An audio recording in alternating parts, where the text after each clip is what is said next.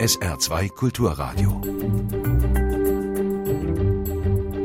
Fragen an den Autor. Heute Volker Lechtenbrink zu seiner Autobiografie Gib die Dinge der Jugend mit Grazie auf. Mein Name ist Jürgen Albers. Schönen guten Tag, meine Damen und Herren, am Radio und hier im Rathaus Festsaal von Friedrichsthal. Volker Lechtenbrink beschreibt in seinem Buch, um das es heute geht, einige Bezüge zu unserer Region. Da ist zum Beispiel eine Lesung in Homburg erwähnt, wo es um Wolfgang Borchardt ging, um Oskar Wilde und Erich Kästner. Oder das SR-Fernsehen ist erwähnt. Das bescherte ihm nämlich Ende der 70er Jahre eine eigene Show, in der auch Prominente auftraten wie Anthony Quinn. Dazu später mehr. Aber gleich mal jetzt schon, Herr Lechtenbrink, diese beiden kleinen Anmerkungen zeigen schon ein bisschen die Bandbreite Ihrer Arbeit von sehr ernster Literatur zu leichterer Unterhaltung. Ist so eine Mischung für Sie selbstverständlich oder vielleicht sogar Programm?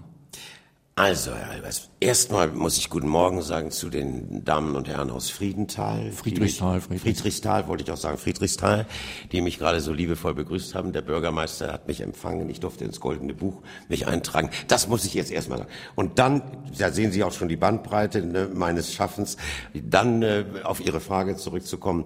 Es ist ja gerade das Spannende an dem Beruf, dass man so viele verschiedene Dinge machen kann. Diese Wechselbäder halten einen frisch und man äh, verfällt nicht in Routine. Ich finde es auch immer schade, wenn man, wenn man äh, sagt, man kann nur das oder das machen. Also es gibt keinen Unterschied meiner Meinung nach zwischen U und E oder zwischen Boulevard und, und, und, und ernsthaftem mhm. Theater in Anführungsstrichelchen. Sie schreiben auch im Buch an einer Stelle, dass Ihnen gerade die Ernsthaftigkeit, die immer leicht bleibt, gefällt. Ja, ja, weil, weil, weil ich finde, Boulevard muss mit aller Ernsthaftigkeit gespielt werden und, und, und Shakespeare mit aller Leichtigkeit auch. Also das beinhaltet sowohl das eine wie das andere. Mhm. Sie wurden ja schon mit 15 Jahren, glaube ich, berühmt durch eine Rolle in dem Filmklassiker Die Brücke von Bernhard Wicki. Dann waren Sie monatelang übrigens mit Hildegard Knef auf Tournee, mit Hans-Jörg Fellmy, Günter Pfitzmann. Sie waren im Fernsehen gleich zweimal der Fernsehsohn von Gustav Knuth. Nun hatten wir in dieser Sendereihe schon öfter Werner Schneider, den Kabarettisten, Sportkommentator und so weiter. Und er hat immer wieder erzählt, dass er Probleme hat, weil in den Medien die Leute jemanden mit Misstrauen beobachten, der so viel Verschiedenes macht. War das bei Ihnen auch so? Ja, am Anfang auch, als ich anfing zu singen, da hieß es dann immer so, sind Sie denn nur eigentlich äh, Schauspieler oder sind Sie Sänger? Ich habe gesagt, das ist doch, eine schließt das andere doch nicht aus, man kann beides machen. Das kam aber äh, auch von vielen Kollegen von Ihnen zum Beispiel, also mhm. in, in, den Redaktionen, die, die das einfach irgendwie immer einteilen wollten, kategorisieren, schubladisieren wollten. Ich, ich, ich denke, das ist, also in anderen Ländern ist es seit Jahrzehnten gang und gäbe, dass man beides macht. Dean Martin hat sowohl gesungen als auch Filme gemacht. Ich will mich jetzt nicht, nicht mit denen vergleichen, nur, nur da war das möglich. In Frankreich war es immer möglich. Selbst der größte Rockstar in Frankreich, Johnny Holiday, hat Filme gedreht und Theater gespielt. Mhm. Und da hat keiner gefragt, ja, wieso machst du das denn auch oder so. Für die war das immer selbstverständlich. Ich finde den Titel Ihres Buchs eigentlich sehr schön, gibt die Dinge der Jugend mit Grazia auf, obwohl ja, wie ich im Buch gelesen habe, gar nicht so ganz klar ist, woher der Titel kommt. Nee, kommt, glaube ich, äh, kommt er also hauptsächlich aus der Old Baptist Church Baltimore aus dem Jahre 1639 als Lebensvorschläge Desiderata genannt. Und ich glaube, Paul Ehrmann hat das auch ein bisschen benutzt in seinem Gedicht dann. Ich finde schön die Doppeldeutigkeit von Grazie. Einmal ist das ja Anmut, äh, dass man sich einfach graziös bewegt zum Beispiel, aber es ist natürlich offensichtlich auch das Wort Dank da drin enthalten. Ja, aus, aus dem Lateinischen abgeleitet und, und, und es hat auch, auch, auch eine gewisse Leichtigkeit, dieses Wort, nicht? Grazie, das ist so, so etwas wie Grandezza auch ein bisschen oder, mhm. oder so. Eben also nicht lamentierend etwas äh, aufzugeben und, und, und, und dem nachjammernd vielleicht das aufzugeben. Das, das äh, finde ich auch schon ehrenwert, aber ich finde das andere noch erstrebenswerter, mhm. wenn man es halt mit großer, größerer Gelassenheit und mit einem bisschen mit einem, einem ein Twinkle in the Eyes sozusagen, wie also der Engländer Zwinkern sagt, im Auge. Zwinkern ja. im Auge aufgibt. Ja. Ne?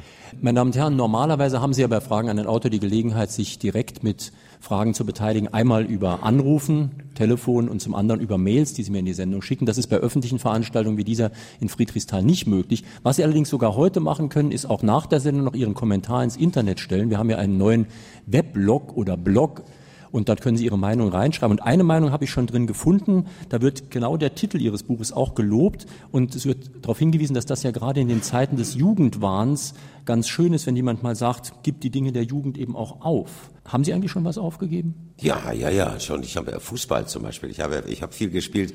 Schon als kleiner Junge habe ich einmal so auf der Straße gebolzt, wie wir sagen.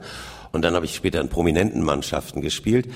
Und eines Tages, als Manny Kals, der mein Nachbar ist in Hamburg, äh, und der ja ein großer Fußballer war und, und, ein cleverer Fußballer, als Manny Kals bei einem prominenten Spiel einen Pass über 50 Meter schlug und dann mich anguckt und sagt, so nun lauf, Volker. Und ich mit hängender Zunge diesem Pass hinterher hechtete und mir die Zunge nach 20 Metern schon in die Stutzen runterhing. Da habe ich gedacht, es ist vielleicht jetzt an der Zeit, die, äh, Fußballspielen mit Grazie aufzugeben. Und, mhm. äh, Sie haben ja mit wirklich tollen Fußballern. Ich habe ja, ein Bild mit Uwe Seeler. Ja, mit Günter Netzer, mit Uwe Seeler. Ich habe ich hab in den allerersten prominenten Mannschaften gespielt. Ich war auch ein guter Fußballer, muss man dazu sagen. Aha. Da gibt es eine schöne Geschichte mit Branko Sebic. Da Manni schlug wieder so einen Pass und schickte mich wieder los. Und, und ich sagte, Manni, den kann ich doch nicht kriegen. Und so, ich, ich bin Schauspieler, habe ich gesagt. Und dann habe ich gerufen. Und dann kam von der Bank von Branko Sevic, von dem berühmten Trainer, kam Volker, wann du auf dem Platz bist, dann bist du Fußballer und kein Schauspieler. Kam da, hat er ja recht gehabt. Also da habe ich dann irgendwann beschlossen, das aufzugeben. Und einige, einige so Attitüden habe ich aufgegeben. Ich gehe nicht schon lange nicht mehr allerdings. Ich gehe nicht mehr in Diskotheken und unbedingt und horte da mit äh, 20-Jährigen einen ab. Ne? Und, und äh, ich gehe beim Tauchen nicht mehr auf 50 Meter, ich gehe auf 20 Meter runter, weil muss ich nicht dekomprimieren. Also das, ist, es gibt alles so, man kann ja so, so langsam so Sachen. Ne? Fahrradfahren wird immer wichtiger für mich, lange Spaziergänge und äh, und diese diese Sachen. Ich versuche mich auch nicht betont jünger zu kleiden, als ich nun unbedingt bin und und so. Also lauter so so Kleinigkeiten einfach. Und aber das Allerwichtigste ist, glaube ich, ist der Kopf, nicht, ob man es im Kopf mitgeht, dass man also nicht immer immer denkt, doch, das kann ich auch noch oder das kann ich viel besser oder so. Nee, das wäre auch viel zu voll, wenn wir alle immer jugendlich bleiben würden. Ne? Wir sind ja heute in einer Weltstadt in Friedrichsthal zu Gast, im Rathaus. Das mit der Weltstadt kann ich Ihnen gleich beweisen, denn ich habe eine Mail vor der Sendung schon bekommen von einem Sohn dieser Stadt, Stefan Siffrin, und der schreibt mir immer aus Südchina, wo er schon seit vielen Jahren und noch für viele Jahre arbeitet. Das heißt, diese Sendung wird auch in China gehört, das kann ich Ihnen dann garantieren. Und er schreibt hier in seiner Mail, der Autor schreibt in seinem Buch über das Glück, ganz allein auf einer kleinen Insel zu sein. Welche Bücher würde er denn auf diese mitnehmen? Ah, das ist eine gute Frage. Wenn ich, wenn ich wie viele mitnehmen dürfte? Sagen wir mal, nur wenige. nur wenige. Ich, ich, ich würde Autobiografien mitnehmen. Ich kann jetzt gar nicht sagen, welche. Ich, ich bin ein großer, wirklich leidenschaftlicher Autobiografienleser, weil mich das Leben anderer sehr interessiert. Und Autobiografie beinhaltet ja, dass es also wirklich authentisch ist, dass man es auch selber geschrieben hat, nach Möglichkeit eben nicht mit Ghostwriter. Und also von Ihrer Arbeit her hätte ich erwartet, vielleicht auch Erich Kästner? Ja, Kästner wäre auf jeden Fall, Oscar Wilde wäre vielleicht auch dabei. Es, es ist so schwer, das zu sagen, was man, ich glaube, man steht da vor seinem Bücherboard, dann, wenn man dann auf diese Insel muss für längere Zeit, oder sollte oder darf, je nachdem. Also ich glaube, es ist schwer zu sagen, was man da mitnimmt. Also ich könnte mich, ich könnte mich äh, ganz, ganz schwer, ich würde ganz dicke Bücher auf jeden Fall mitnehmen, ja, dann hätte ich länger was davon. Bitte eine Frage hier im Rathaus Friedrichsthal. Äh, Herr Lechtenbrink, die Brücke, also der Film, ich bin ein 1950er, der hat uns zumindest mal als äh, Nachkriegsler doch etwas denken lassen, sage ich mal so. Also die Brücke, der Film, der Macher, die LP, herrlich, also der Macher, als was sie sangen. Ja. Und dann habe ich sie oder haben wir sie gesehen als eingebildeter Kranker in Frau Lautern. Herrlich. Äh. Sie als eingebildeter Kranker, Stenk Molière war das. Da habe ich die Sau rauslassen können. Was? Also ich habe ich hab mich amüsiert. Ja. Gut. Wo sind Sie Meister? Was ist Ihr Meisterstück? Das, das kann ich schwer von mir sagen. Das ist eine schöne Frage. Ich freue mich, dass Sie eingebildeten Kranken gesehen haben. Das war wirklich eine satte Rolle, muss ich sagen. Aber äh, das, das ist schwer zu sagen. Ich habe das alles mit, mit Herzblut gemacht, alle die verschiedenen Sachen. Immer das, was ich gerade mache, ist für mich das Wichtigste. Und äh, wo, wo mein Meisterstück liegt, weiß ich nicht, müssen andere beurteilen. Der eine sagt so, der andere sagt so. Es ist ja ganz interessant, mit jemandem zu sprechen, der schon so viele Erfahrungen gemacht hat. Jetzt waren Sie ja zum Beispiel monatelang mit Hildegard Knef auf Tournee. Das ist ja schon mal insofern interessant, als man dadurch eine unglaubliche Erfahrung bekommt. Sie sprechen da von 300 Auftritten, so in der Größenordnung. Das ist ja eine Bühnenerfahrung, die man sonst gar nicht so einfach bekommt. Naja, das ist also, das ist schon eine ganze Menge, 300. Aber zum Beispiel, ich habe bei Richard Burton gelesen, einer meiner äh, hochverehrten Schauspieler, Richard Burton, mit einer wunderbaren Stimme, der also äh, zum Beispiel 24 Stunden aus dem Kopf Shakespeare zitieren konnte, also rezitieren konnte. Da habe ich gelesen, er hat zum Beispiel 3000 Mal Camelot gespielt. Also das ist noch, noch eine ganze, ganze Menge mehr. Ich habe auch schon mehr als 300 Vorstellungen gespielt. Ich habe zum Beispiel von Teufelsgeneral fast 500 gespielt. und so. Aber diese 300 mit Hilde Knef waren, waren besonders unvergesslich, weil wir die alle in großen Häusern auch gespielt haben. Also wir haben so, so, so Blöcke gespielt. Vier Wochen Wien, vier Wochen München, vier Wochen Hamburg, vier Wochen Düsseldorf und, und, und immer in großen Häusern auch gespielt und hatten also dementsprechend auch immer ganz tolle Bühnen. Und sie war eben so beeindruckend und, und so prägend für mich. Ich habe mir so viel abgucken können von ihr. Die war ja damals ein großer Star, fast so ein großer Star wie heute Lena, könnte man sagen. Ja. Ähm, wie haben sich denn damals die Stars verhalten? Ja, Lena verhält sich ja, verhält sich ja wieder so gut, wie sich damals die Stars verhalten haben. Also nichts Schlimmeres sind, als sind ja meistens die Halbstars, die also gar keine Stars sind und sich wie Stars benehmen. Das finde ich ja, das, das finde ich ja das Schrecklichste. Hilde war ein Riesenstar, auch in Amerika, und hat sich aber völlig normal verhalten. Vor allen Dingen ihren Fans gegenüber wirklich unbeschreiblich freundlich, liebenswert. Sie kannte sie alle, die sind ihr zum Teil nachgereist von Stadt zu Stadt. Und sie hat sie immer alle wiedererkannt am Abend. Hat gesagt, oh, bist du auch wieder da? Dann spiele ich heute Abend auch wieder für dich. Und ich freue mich, dass du auch wieder da bist. Und oh nein und so. War toll, war toll. Und wenn sie mal wirklich Streit oder, oder Zoff bekam, dann immer mm, nach oben. Es war bei ihr, das ist dieses berühmte, was sie auch eben und alle wirklich großen Leute auszeichnet, ist, dass wenn sie mal mm, streiten oder zoffen, dann zoffen sie nach oben und nicht nach unten. Ich finde nichts schlimmer als Menschen, die nach oben buckeln und nach unten treten. Sie schreiben in Ihrem Buch auch an einer Stelle, dass es so schrecklich ist, dass heute jeder Blödsinn, der zweimal im Fernsehen kommt, gleich als Kult bezeichnet ja. wird und man sagt, von jedem ist ein Charismatiker und so weiter. Ja.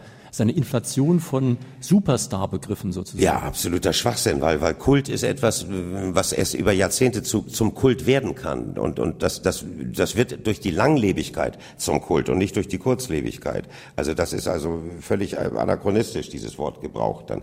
Und Le Legende, auch Legende, ist eine Legende. Eine Legende dauert auch ewig, bis man zu einer Legende oder bis etwas zu einer Legende wird. Und Charisma das, wenn man das Wort nimmt, das bedeutet Luftverdrängung, das bedeutet also unheimliche Persönlichkeit und, und, und das bedeutet aber nicht, dass äh, jemand so viel Dummheit ausstrahlt, dass einem die Luft wegbleibt. Sehen Sie, Sie merken, äh, der Mann weiß die Wortbedeutung von Charisma, der kommt nämlich von einer gelehrten Schule, wo er sogar noch Griechisch gelernt hat. Ja. Andramoi enepemusa polytopon hosmanapola, planchte epetroies iron, ptolietron eperse. Mehr kann ich nicht. Ich könnte jetzt so tun, als hätte ich es verstanden, ich habe es aber nicht verstanden. Nein, das ist ja, das ist ja auch das Raffinierte an der Sache, das versteht fast keiner, nicht mal ich selber, der ich sage, ein bisschen schon, aber es wirkt. Ne? Es wirkt. Es, Natürlich. Ich bin angemessen beeindruckt. Ja, die Schule hieß auch Gelehrtenschule des Johanneums. Das muss man sich mal auf der Zunge. Ein Johanneum haben wir in Homburg auch, aber das müsste noch eine Gelehrtenschule aufmachen. Ja, Gelehrtenschule des Johanneums. Genau. Ja. Ihre Frage bitte. Sie hatten. Auf Griechisch bitte. Dankeschön. Ich kenne es auch auf Saarländisch, aber das verstehen Sie wahrscheinlich nicht. Ne? Saarländisch verstehe ich nicht. Äh, Sie hatten relativ großen Erfolg als Sänger. Da haben Sie sowohl äh, anspruchsvolle Texte gesungen als auch einfachen Schlager. Sie, Sie waren aber immer erfolgreich. Glauben Sie, dass es daran liegt, dass Sie auch als Person ziemlich authentisch sind? Das haben Sie lieb gesagt. Ja, das hoffe ich, weil, weil, weil das war immer meine Absicht. Ich, ich, ich habe auch nie ein Lied singen wollen, hinter dem ich nicht stand. Oder, oder äh, auch wenn es mal von der leichteren Sorte war, ich musste die Geschichte mögen, ich musste äh, dazu stehen. Also ich denke schon, dass meine Lieder sehr, sehr authentisch waren und dass auch alles Geschichten waren, die ich entweder selbst erlebt habe oder die ich beobachtet habe und die ich auch erzählen wollte und Sie nicht erzählen musste. Sie haben ja zuerst Sachen übersetzt, also bekannte Chris Lieder, Chris Christopherson zum Beispiel ins Deutsche übertragen. Äh, ich glaube mit Knut Kiesewetter mit zusammen. Knut, mit Knut Kiesewetter, ja. Ich hatte lange überlegt, wer denn der Beste zu der Zeit und für mich war Knut eben toll. Der hatte so Lieder geschrieben damals wie, wie Komm aus den Federn, Geliebte oder Sie sind grün und so wunderschöne Texte und, und den hatte ich dann gefragt und dann haben wir das zusammen gemacht. Dann. Ich musste meiner Schande gestehen, dass ich äh, eigentlich nicht sehr viel über ihr Leben weiß. Es gibt sind aber, ja noch ganz jung. Ja, ja, nee, das, das stimmt jetzt nicht so ganz. Aber es gibt etwas, was ich Ihnen sagen will. Ich habe Sie mal in Hamburg gesehen, aber damals hatte ich nicht den Mut, Ihnen das zu sagen, weil es mir zu profan vorgekommen ist. Aber ich will das jetzt nutzen. Für mich, für mich persönlich haben Sie ein unheimlich alltagstaugliches Liebeslied geschrieben. Ich kann mich an die Inhalte nicht mehr so genau erinnern, nur an den Refrain, aber ich weiß, was es ausgelöst hat. Würden Sie den Refrain vielleicht mal vorsprechen? Ja, den, nein, aber ich werde Ihnen das nachher sagen. Für mich ist einfach nur damals hängen geblieben, das muss irgendwie ein ganz besonderer Mensch sein. Und dann habe ich sie dann irgendwie aus den Augen verloren. Und es geht um dieses einen, einen Refrain und ganz doll dich. Ja. ja, ja. Für mich persönlich ist das das nichts mit Herz und Schmerz und wer verlässt wen und wer lässt wen wo, sondern so richtig alltagstaugliches Liebeslied. Und Schön. das wollte ich Ihnen einfach nur Danke sagen. Ja, danke Ihnen, danke, danke, danke. Ich mag heißt das Lied. Ja, ich mag Sonne, die mich wärmt, Wohnen, wo es nicht lärmt, Hunde, die noch bellen, schöne hohe Wellen. Ich mag Whisky ohne Eis. Böll, der so viel weiß. Lang spazieren gehen, Winde, die stark wehen. All das mag ich. Und ganz toll dich, Jürgen Albers. Oh. Ihr großer Erfolg, Ihr großer kommerzieller Erfolg, als Texter zumindest, war ja wohl für Peter Maffay die LP Steppenwolf, wo Sie, glaube ich, die ganze eine Seite die Texte geschrieben haben, 2,5 Millionen Mal verkauft. Da ich selbst mal in der GEMA war, weiß ich, dass die Texter relativ viel Anteil kriegen, sogar, glaube ich, mehr als die Komponisten in der Regel. Das heißt, da müssen sie eigentlich auch kommerziell einen ganz guten Erfolg gehabt haben. Ja, mehr als die Komponisten kriegen die nicht, glaube ich. Also, aber, aber es hält sich in etwa die Waage. Ja, das, da, da konnte man nicht meckern. Da konnte man sich schon das eine oder andere Bier in den Jahren leisten. Also das war, und es kam auch so überraschend noch dazu. Es kam aber auch wirklich äh, zum richtigen Moment, weil ich hatte ganz schöne Schulden auch zu der Zeit. Wie ist denn die Zusammenarbeit mit Peter Maffay eigentlich zustande gekommen? Das war bei, bei James Last in der, in der Starparade in Hannover. Und ich bin dahin gefahren, erstens, weil, weil ich ganz gut mit, mit äh, Hansi Last befreundet war und auch mal auch, paar Mal aufgetreten war in der Starparade und weil an dem Tag Chris Christopherson auftrat und den wollte ich besuchen und kennenlernen. Und dann war auch Peter da. Und ich war schon immer ein Freund von Peter gewesen, von Peters Liedern. Ich mochte schon sehr gerne Du bist alles, was ich habe auf der Welt. Ich mochte gern Josie, Josie oder Es war Sommer. Alles hat mir toll gefallen. War einer meiner Lieblingssänger. Und dann, ich hatte mir auch immer schon gedacht, Mensch, wenn es da eine Möglichkeit gäbe, mal für ihn zu arbeiten oder so. Und dann haben wir uns gleich sehr gut verstanden. Und Peter hatte mir dann an dem Tag gleich gesagt, er plane jetzt also einen Umbruch, eine, einen, einen, einen Imagewechsel sozusagen und ob ich da mitmachen wollte. Und da habe ich gesagt, ja sofort. Dann hat er mich in Friesland besucht, in meinem, meinem Haus und dann sind wir spazieren gegangen im Wald und dann hat er mir alles erzählt, wie er fühlt, was er denkt, was er sagen möchte. Und ich habe dann versucht, daraus äh, Texte zu machen. Er hat mir dann meist erst die Musik geschickt und ich habe dann darauf getextet. Ich habe aber auch zwei Texte oder drei Texte so gemacht und er hat dann anschließend die Musik drauf gemacht. Und das war der Beginn einer, einer ziemlich langen, sehr fruchtbaren und, und, und sehr intensiven und, und, und liebevollen Zusammenarbeit. Wenn Sie es Freundschaft gesagt hätten, wären wir bei Casablanca gewesen. Ja, ja. Ihre Frage bitte. Ja, hallo, einen schönen guten Morgen. Ich begrüße Sie hier als Rheinland-Pfalz auch im Saarland. Hallo. Eine Frage an Sie. Sie haben ja schon ein paar Jahre auch und Sie haben ein paar Haare mehr wie ich. Wie beurteilen Sie das, äh, die heutige Situation, die Jugend, die ja nicht mehr so lesen will, Internet und so weiter und diese ganze Sachen? Wie beurteilen Sie das? Na, ich habe ja, ich habe ja eine, eine 18-jährige Tochter noch, die gerade Abitur macht. Jetzt nächste Woche ein mündliches Abitur, schriftlich hat sie schon hinter sich. Und da bin ich jetzt ziemlich nah dran, also an der, an der, an der Jugend. Also sie lesen schon noch. Nicht alle, das ist schon richtig. Und viele lesen auch über den Computer. Jede, jede Jugend, jede Zeit schafft sich ihre neuen Möglichkeiten, ihre Spielplätze, ihre, ihre äh, Hypes, wird es heute genannt. Also und es gab immer immer welche, die die weniger äh, mit Bildung oder oder oder so im Sinn hatten als andere und es so wird es auch immer sein. Also glaube ich, da wird sich da wird sich nichts ändern, glaube ich, weil die die wirklich was wissen wollen, die die die holen sich's heute auch auf vielleicht mehr auf elektronische Art, aber aber aber sie holen sich's und die die daran kein Interesse haben, die wären äh, auch in jeder anderen Zeit verloren gewesen, denke ich mal. Meine Damen und Herren, die sind uns am Radio zu hören. Sie hören heute Fragen an den Autor auf SA2 Kulturradio oder Deutschlandradio Wissen mit Volker Lechtenbrink zu seiner Autobiografie Gibt die Dinge der Jugend mit Grazia auf.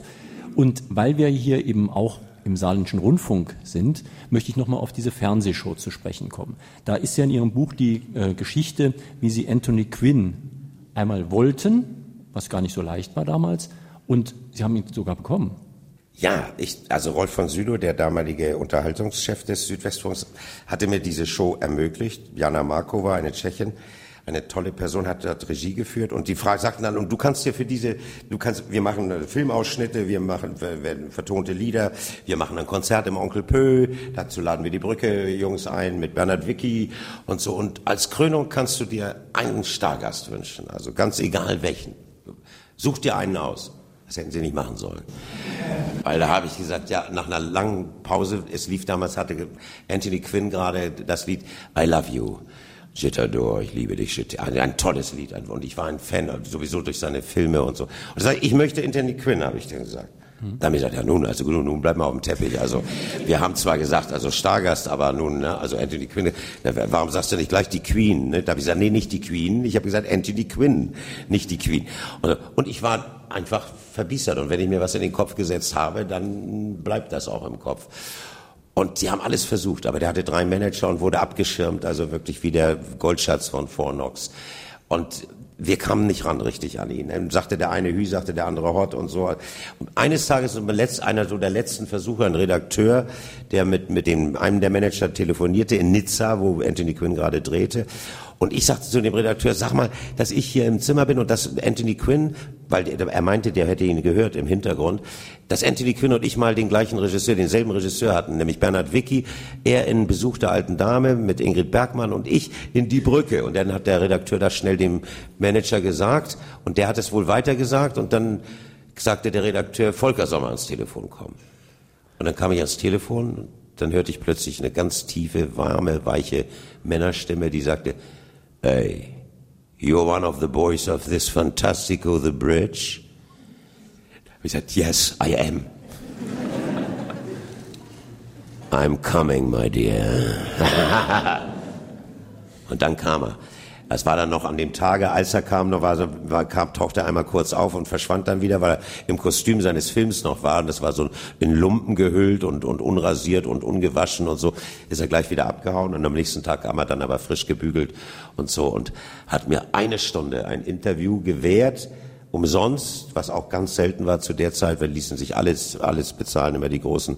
Und äh, er umsonst und anstatt einer halben Stunde eine Stunde und am Schluss hat er mich in den Arm genommen hat mir einen Kuss auf beide Wangen gegeben und hat äh, quasi für uns, wir haben dann Playback abfahren lassen, hat er gesagt, I love you, je t'adore, je t'aime, ich liebe dich. Ah, das war Gänsehaut pur. Mein Stargast, Anthony Quinn.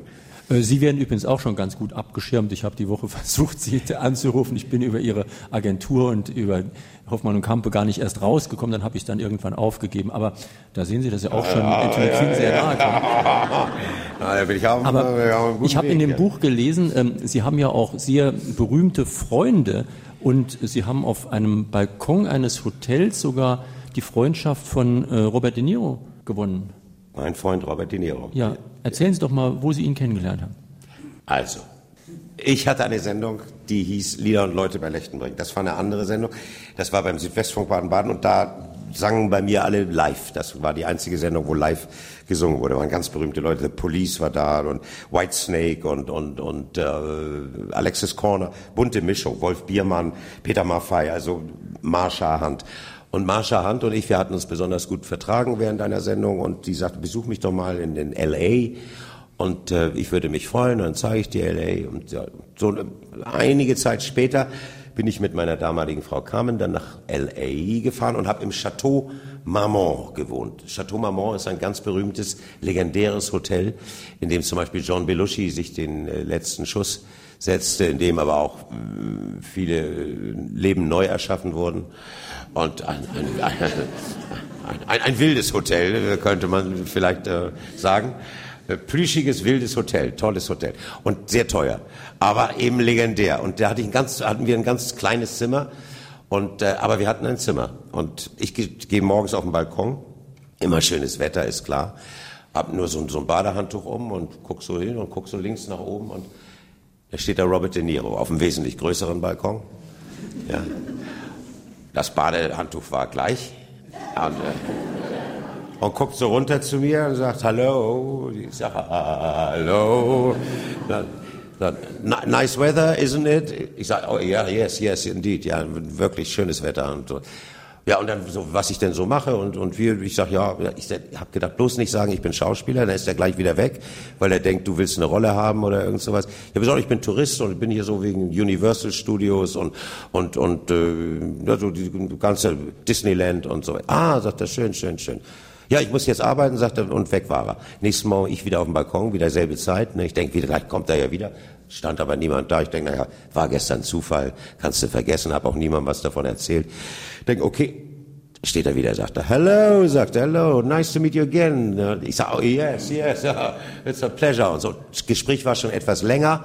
Er sagte so dies und das und jenes noch und wir sprachen und, und so. Und dann fragt er, wie ich heiße. Ich sage, ich heiße Volker, weil ich dachte, Lechtenring kann er eh nicht aussprechen.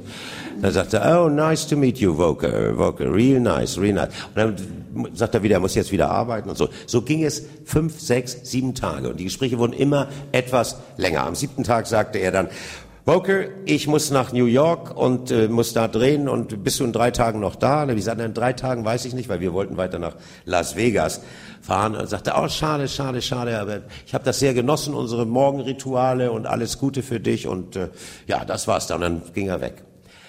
Drei Tage später waren wir noch da und Marsha lud uns in das In-Burger Restaurant. Gibt's ja immer so ein Lokal, wo man sagt, das ist In, da sind die besten Burger in der Stadt. Also zu diesen besten Burgern lud uns Marsha ein und wir gingen dahin. Es war voll mit Promis. Es war ungeheuer, was da also alles saß, weil die sind auch da in der Beziehung herdenmäßig veranlagt. Also Best Burger, da sind sie alle da.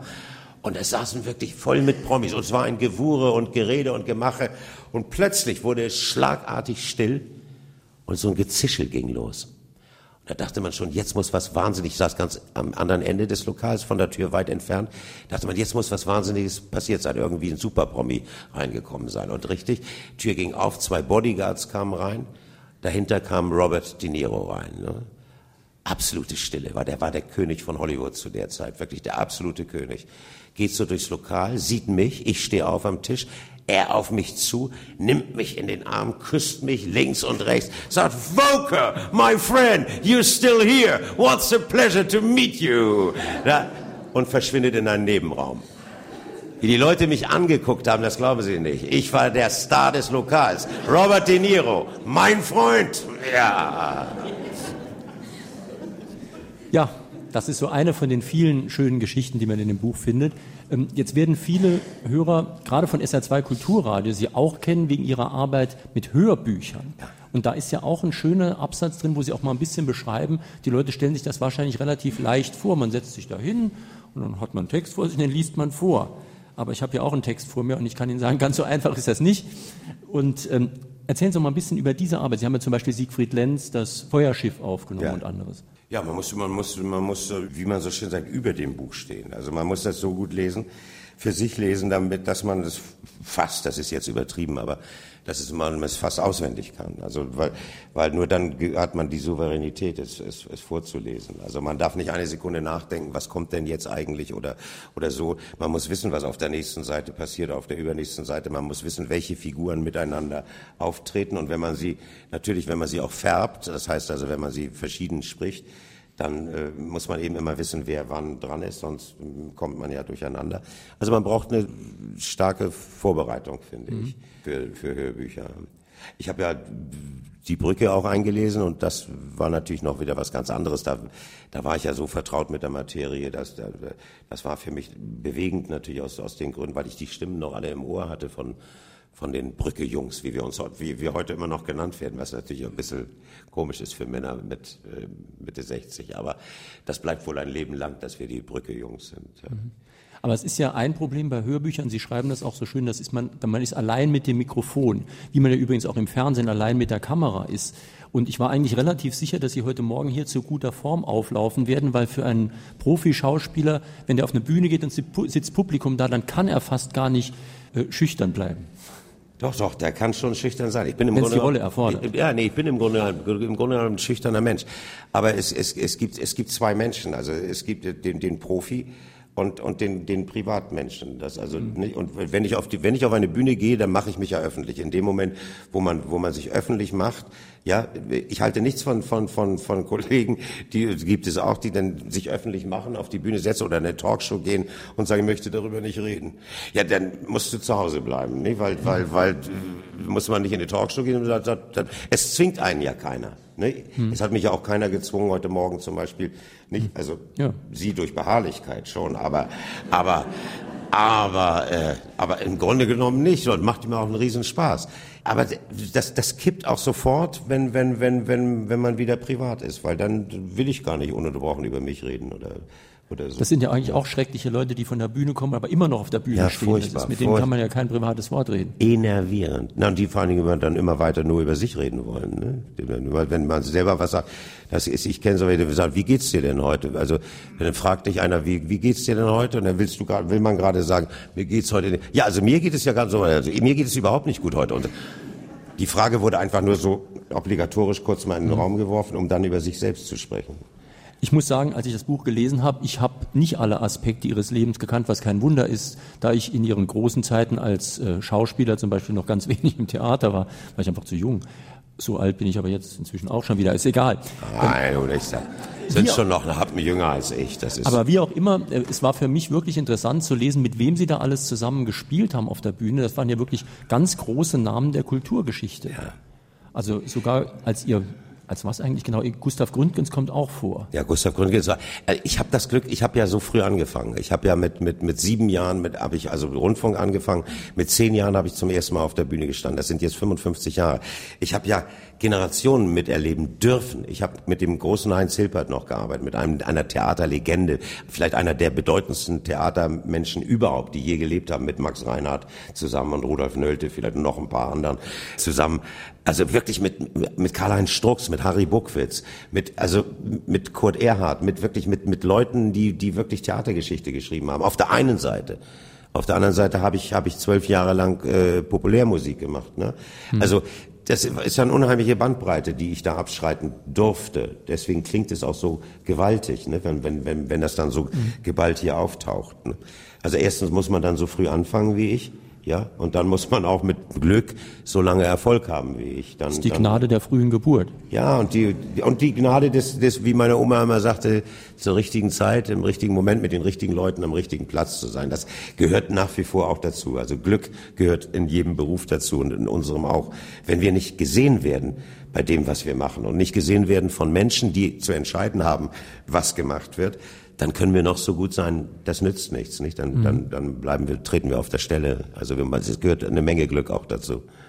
Noch eine Frage hier im Rathaus von Friedrichsthal. Ja, gibt die Dinge der Jugend mit Grazie auf.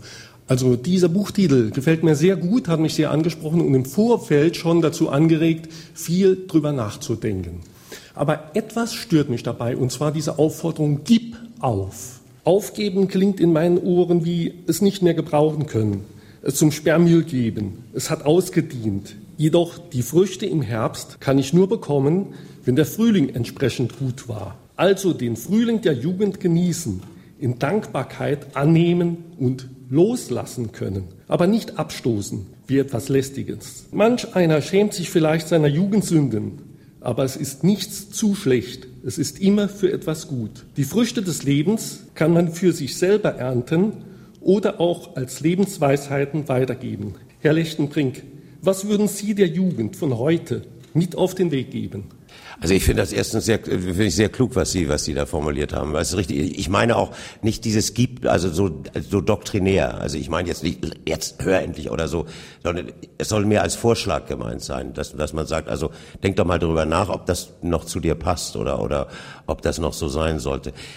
Was ich der Jugend mit auf den, auf den, Weg geben würde, ich, ich weiß es gar nicht, weil die Jugend äh, Erstens, ich, ich halte immer das, das für richtig, dass, dass jeder seine eigenen Fehler machen muss. Also ich, ich, man kann, glaube ich, niemandem sagen, mach das nicht, ich habe das auch gemacht, das hat, ist nicht gut ausgegangen. Da wird mir jeder vernünftige Jugendliche sagen, ja, du, hast das zwar gemacht, aber nun lass mich das da auch mal machen. Und vielleicht läuft es entweder bei mir anders oder ich weiß, wenn bei mir das auch nicht gut läuft, dass es wirklich einen Fehler macht. Aber ich will das selber erleben.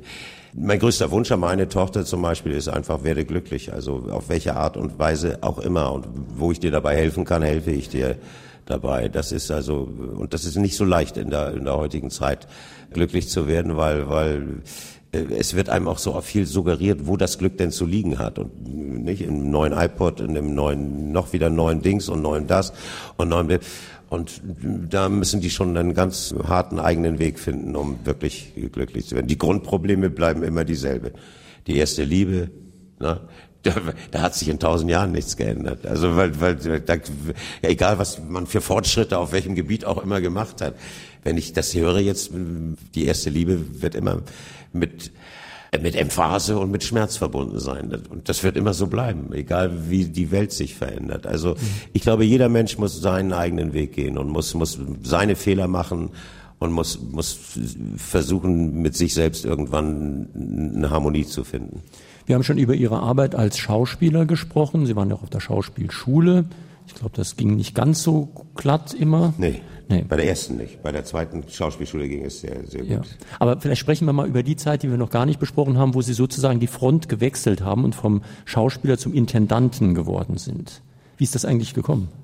Ja, beim ersten Mal wurde ich Intendant in Bad Hersfeld bei den mhm. Festspielen. Das war eine große Freude, weil ich war ja schon Jahrzehnte in Bad Hersfeld gewesen und hatte immer wieder gespielt da.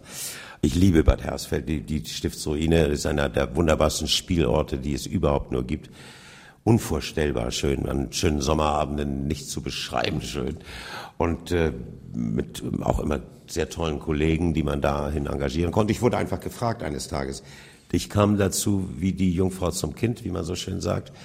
Der Magistrat hatte sich Gedanken gemacht über den Nachfolger des damaligen Intendanten und ich wurde vorgeschlagen.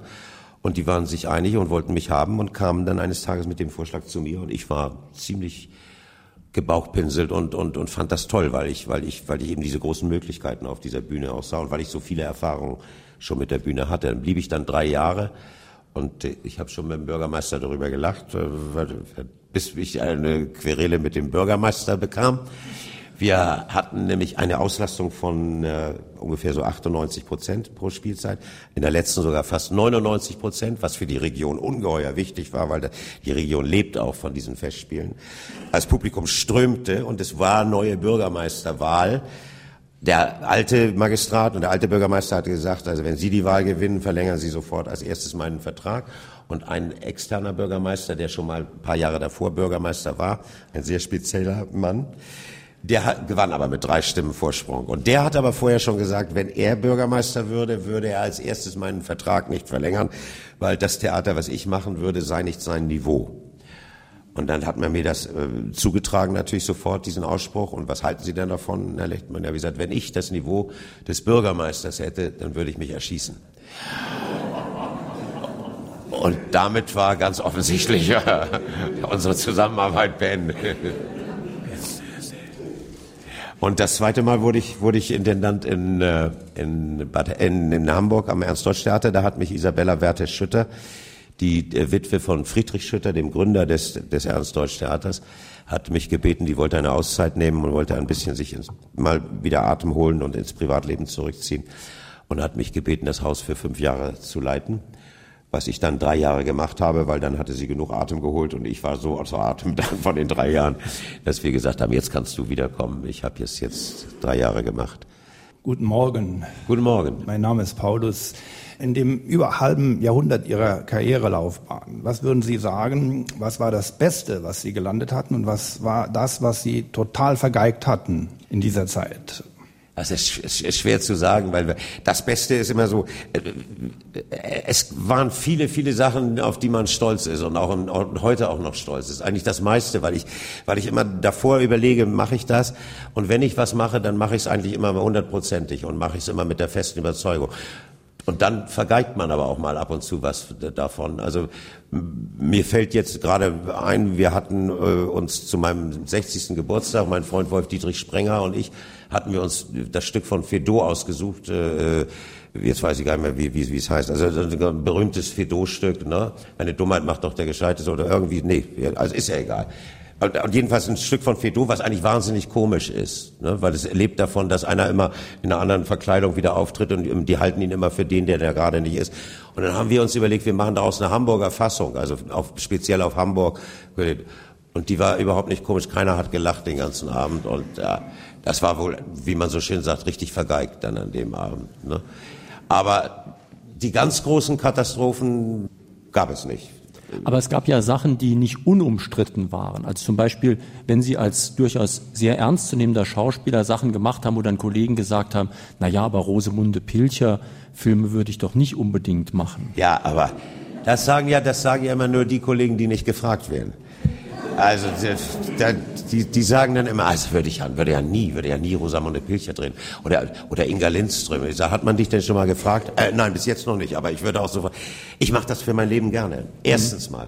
Erstens mal fährt man an wunderbare Drehorte. Ja, man fährt nach Cornwall, man fährt nach nach, Den, nach Devon, man fährt bei Inga Lindström nach nach nach Nyköping oder nach nach Stockholm und und man arbeitet mit wunderbaren Kollegen zusammen. Sind alles herrliche Schauspieler, die da drin spielen. Man hat meistens fantastische Regisseure und man hat gute Geschichten, die zwar jetzt einen nicht, also äh, von der Dramatik her vom Sessel reißen, die aber schön harmonisch sind und die, die irgendwie Friede und Freude ins Leben bringen. Meine Theaterchefin und Freundin Margit Böhnisch, die nun wirklich täglich mit Theater und mit hochwertigem Theater umgeht, die sagt, für sie ist es die größte Erholung, an einem Sonntagabend im Sofa zu sitzen und Inga Lindström oder Pilcher zu gucken und zu sagen, es kann mir heute Abend nichts passieren. Und also insofern ist es, ist es toll. Abgesehen davon wird es auch nicht schlecht bezahlt. Äh, wenn wir schon beim, wenn wir schon bei der Bezahlung sind, auch umstritten sind ja immer Werbeauftritte. In manchen Berufen ist es gar nicht erst erlaubt, dass man auch Werbung macht. Bei uns in der ARD ist es verschieden, glaube ich. Aber Sie haben ja auch Werbung gemacht, unter anderem für eine Kaffeemarke und für eine Biermarke, wenn ich mich nicht ja, täusche. Ja, das war die Zeit, als ich in jedem Tourneeort eine Dose Karo-Kaffee auf meinem Garderobentisch hatte. Da, ja. Und jeder Kulti dachte immer, er sei der Erste, der den Witz gemacht hat. Aber ich sagte, wo ist mein Karo-Kaffee? Ah, da ist er ja wieder. Und die Garderoberinnen haben sich immer sehr gefreut, weil ich habe den immer gleich abgegeben bei den Garderoberinnen. Die haben gesagt, oh, wie schön, mein Magen ist im Moment sowieso nicht ganz in Ordnung. Und dann habe ich Schultheiß Bier habe ich gemacht in New York. Das war auch, das war toll. Da bin ich extra nach New York geflogen, um für Reklame für Schultheiß Bier zu machen, weil angeblich der berühmteste Werbekomponist überhaupt zu der damaligen Zeit in New York saß. Und nur der, bei Werbung ist es ja immer, nur der konnte es sein, kein anderer. Und dann flog ich nach New York und das war toll, da war ich vielleicht da. Und der war krank gerade, das war auch toll weil, weil er konnte im Moment nicht komponieren und war nicht abkömmlich und lag zu Hause rum, war nicht schwer krank, das wäre dann nicht toll gewesen und so. Und so war ich dann, statt drei Tage war ich zwei Wochen in, in, in, in einem, im Algonquin Hotel, auch so ein berühmtes Hotel. Da gibt's für drei Erdbeeren, da gibt's mit so einer riesen Silberschüssel drüber und so. Aber hat einen auch einen unheimlichen Stil, ein ganz tolles Hotel. Ich liebe solche Hotels. Dies, wo ich jetzt wohne, ist auch ein schönes Hotel in, in, in Saarbrücken im Domizil. Das ist auch ein sehr schönes Hotel. Aber wir wollen nicht über Hotels sprechen. Ich hoffe, Sie haben keine Zusatzverträge gemacht. Nein, überhaupt nicht. Nein, nein, nein, nein, wirklich nicht, wirklich. Nein, ich, also nur wenn man wenn man so viel wenn man so viel unterwegs ist und ich bin ja in, in manchen Jahren so die letzte das letzte Jahr war ich bestimmt 200 Mal im, im Hotel. Dann, dann kriegt man ein unheimliches Empfinden für Hotels und freut sich über jedes Hotel, was einen gut behandelt und, und, mhm. und ähm, einem das den Aufenthalt äh, für einen Tag oder für zwei Tage zu einer Art Heimat werden lässt. Ja, und in New York, wie gesagt, da war Schultersbier und dann nach zwei Wochen kam er dann doch. Und dann haben wir diesen mit einem Riesenorchester, das war irre. Da waren 50 Orchesterspieler und live haben wir das Ding dann aufgenommen und ich stand vorne auf so einem erhöhten Pult und der genialische Mann dirigierte und hatte was komponiert und das ging dann so.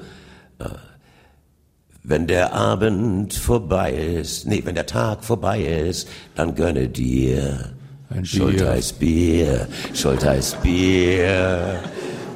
Wenn der Abend dann reinkommt, dann gönne dir Schulteis Bier, Schulteis Bier, Schulteis Bier. Das hatte dieser genialische Mann in langer, langer Arbeit komponiert. Und das hätte, er stand noch da und dirigierte. Schulteis Bier, Schulteis Bier.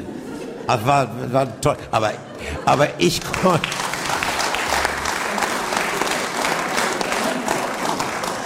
Ich konnte in diesen zwei Wochen alle, alle Broadway-Musicals sehen. Das war unvergesslich. Sweeney Todd, Sugar Babies, alles habe ich gesehen, war toll.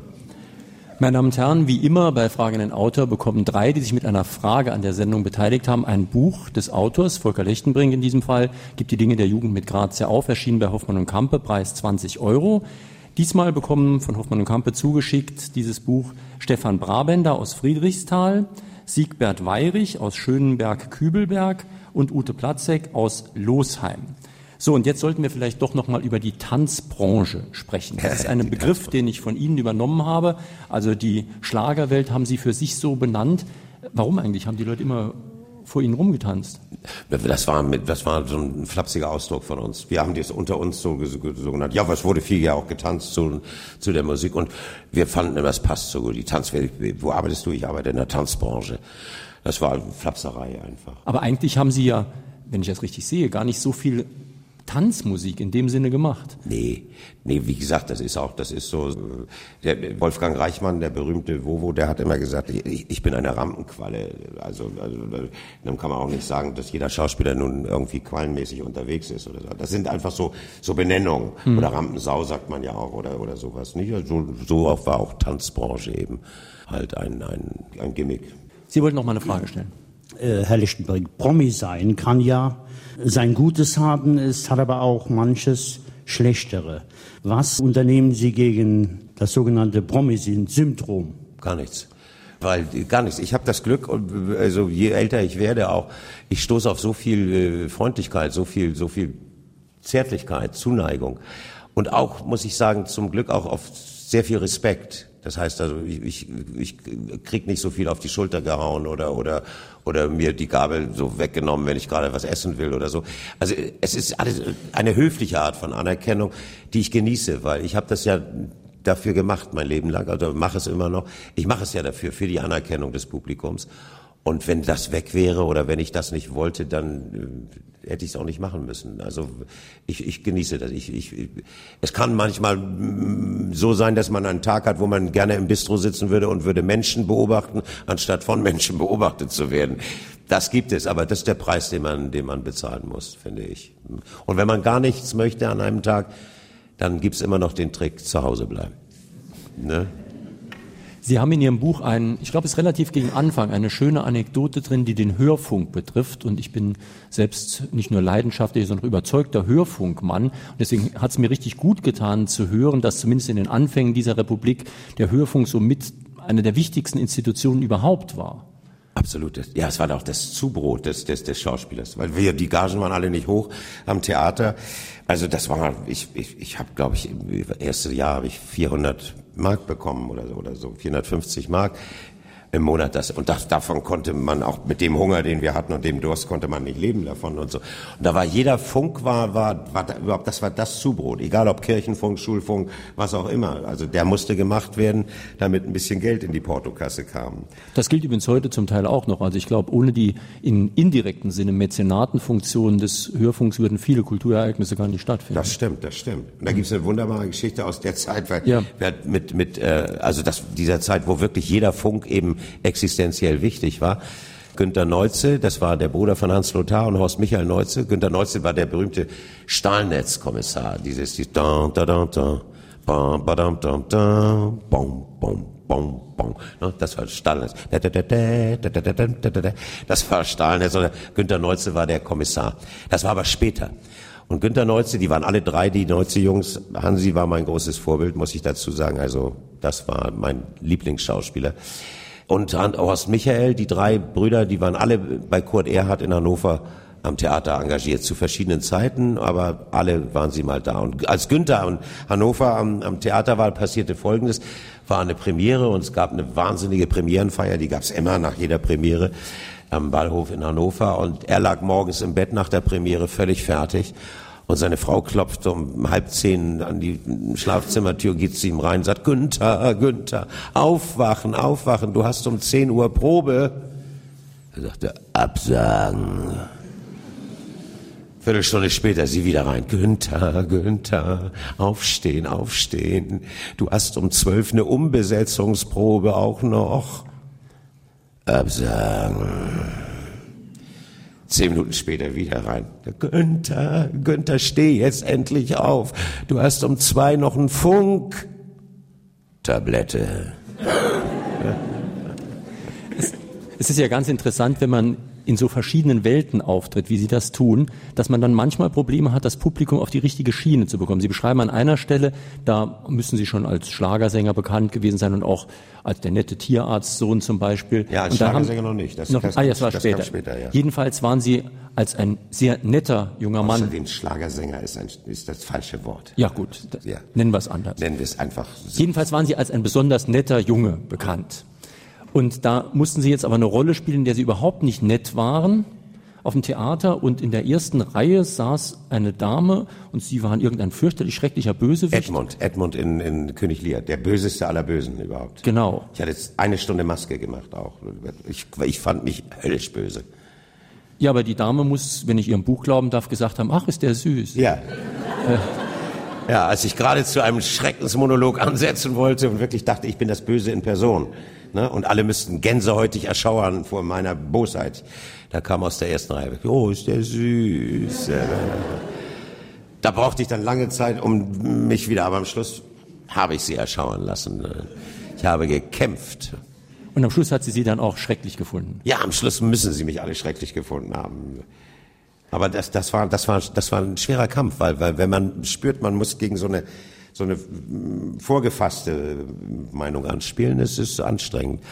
Aber es ist ganz, ganz lehrreich.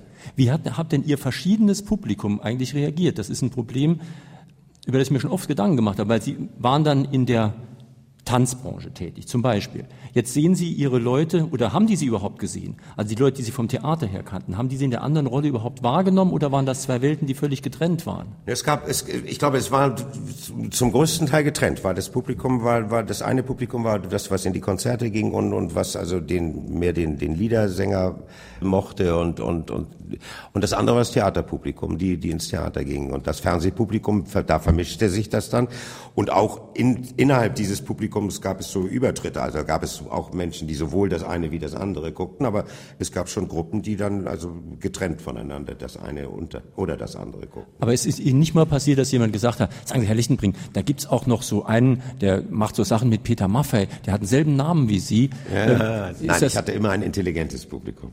Oh. äh, ja. Dann vielleicht noch eine äh, kurze Sache, weil wir jetzt schon gegen Ende der Sendezeit sind, zu Ihrer Herkunft. Sie haben mir erzählt, also auch steht auch im Buch, aber Sie haben es auch bei der Buchvorstellung in Leipzig zum Beispiel erzählt, dass Sie eigentlich aus der Gegend von äh, aus dem Osten jedenfalls stammen. Königsberg. Königsberg. Also in Kranz, aus Kranz, das ist Ostseebad Kranz in der Nähe von Königsberg. Sie sind aber kein Vertriebener. Ja, ich bin doch ein Vertriebener. Ich bin, ich bin mit zehn Wochen vertrieben worden, geflohen worden. Ja, ich habe auch 30 Jahre lang die Vertriebenen-Zeitung bekommen.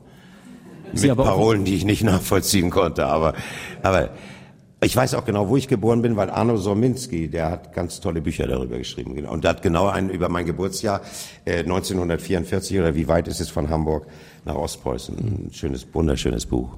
Aber ansonsten bezeichnen Sie sich als überzeugten Hamburger. Das wäre auch mal ein schöner Gast für Sie, Arno Sominski. Schicken Sie ihn mal her. Ja, der ist ein toller Mann. Empfehlen Sie uns weiter. Ich, ich kriege die meisten Mach Autoren, kriege ich nur deswegen, weil wir weiterempfohlen werden, denn für unsere Gage kommt keiner. Mach ich, ja. Albers. Gut, meine Damen und Herren, wir sind schon gegen Ende unserer Sendezeit von Fragen an den Autor. Wir haben heute auf SR2 Kulturradio und D-Radio Wissen mit Volker Lechtenbrink gesprochen. Zu seiner Autobiografie Gibt die Dinge der Jugend mit Grazia auf, erschienen bei Hoffmann und Kampe, Preis 20 Euro. Die Sendung, die Sie gerade gehört haben, stelle ich morgen früh ins Internet für die bedauernswerten Leute, die vielleicht heute jetzt nicht zugehört haben. Und dann wird auch der Ruhm dieses Saals weiter verbreitet, weltweit oder mindestens europaweit. Sie können sich die Sendung nochmal runterladen, anhören, kopieren, weiterverbreiten. Wir haben im Internet ja noch eine zweite Podcast Seite sozusagen von Fragen an den Autor, also ein Angebot von Sendungen, die sich runterladen können. Das ist das Klassikerfach von Fragen an den Autor. Da habe ich jetzt neu eingestellt eine Sendung von 2004, Bastian Sick, der erste Band von Der Dativ ist im Genitiv sein Tod. Das ist wirklich ganz interessant. Das war eine der ersten Sendungen des inzwischen berühmten Autors, Und manchmal hat man es auch noch ein bisschen gehört, dass es die erste Sendung war. Also er ist dann später doch zu ganz anderer Form aufgelaufen. Und am kommenden Sonntag sind wir mit Fragen an den Autor wieder öffentlich in einem Saal. Und zwar beginnt ja nächste Woche die Fußball-Weltmeisterschaft und die ist ja in Südafrika. Deswegen dachten wir, ein afrikanischer Prinz, der sogar der Legende nach aus dem Hause David stammen soll, ist für uns genau die angemessene Besetzung, weil er auch ein Buch über Afrika geschrieben hat. Das ist Dr. Asfawossen Aserate. Sein Buch geht über Afrika und darin geht es auch um Südafrika, auch um Fußball in Afrika, aber auch natürlich um die Fragen, welche Probleme Afrika lösen muss. Ich meine, Sie werden den Autor vielleicht kennen, er hatte ein sehr erfolgreiches Buch zum Thema Manieren vorgelegt. Das also am nächsten Sonntag, dazu müssten Sie in die Fasanerie in Zweibrücken kommen. Fasanerie Zweibrücken nächsten Sonntag, das Thema Afrika. Jetzt vielen Dank, dass Sie hierher gekommen sind und erst recht vielen Dank an Herrn Lechtenbrink, der immerhin von Hamburg rübergeflogen ist. Ja, danke.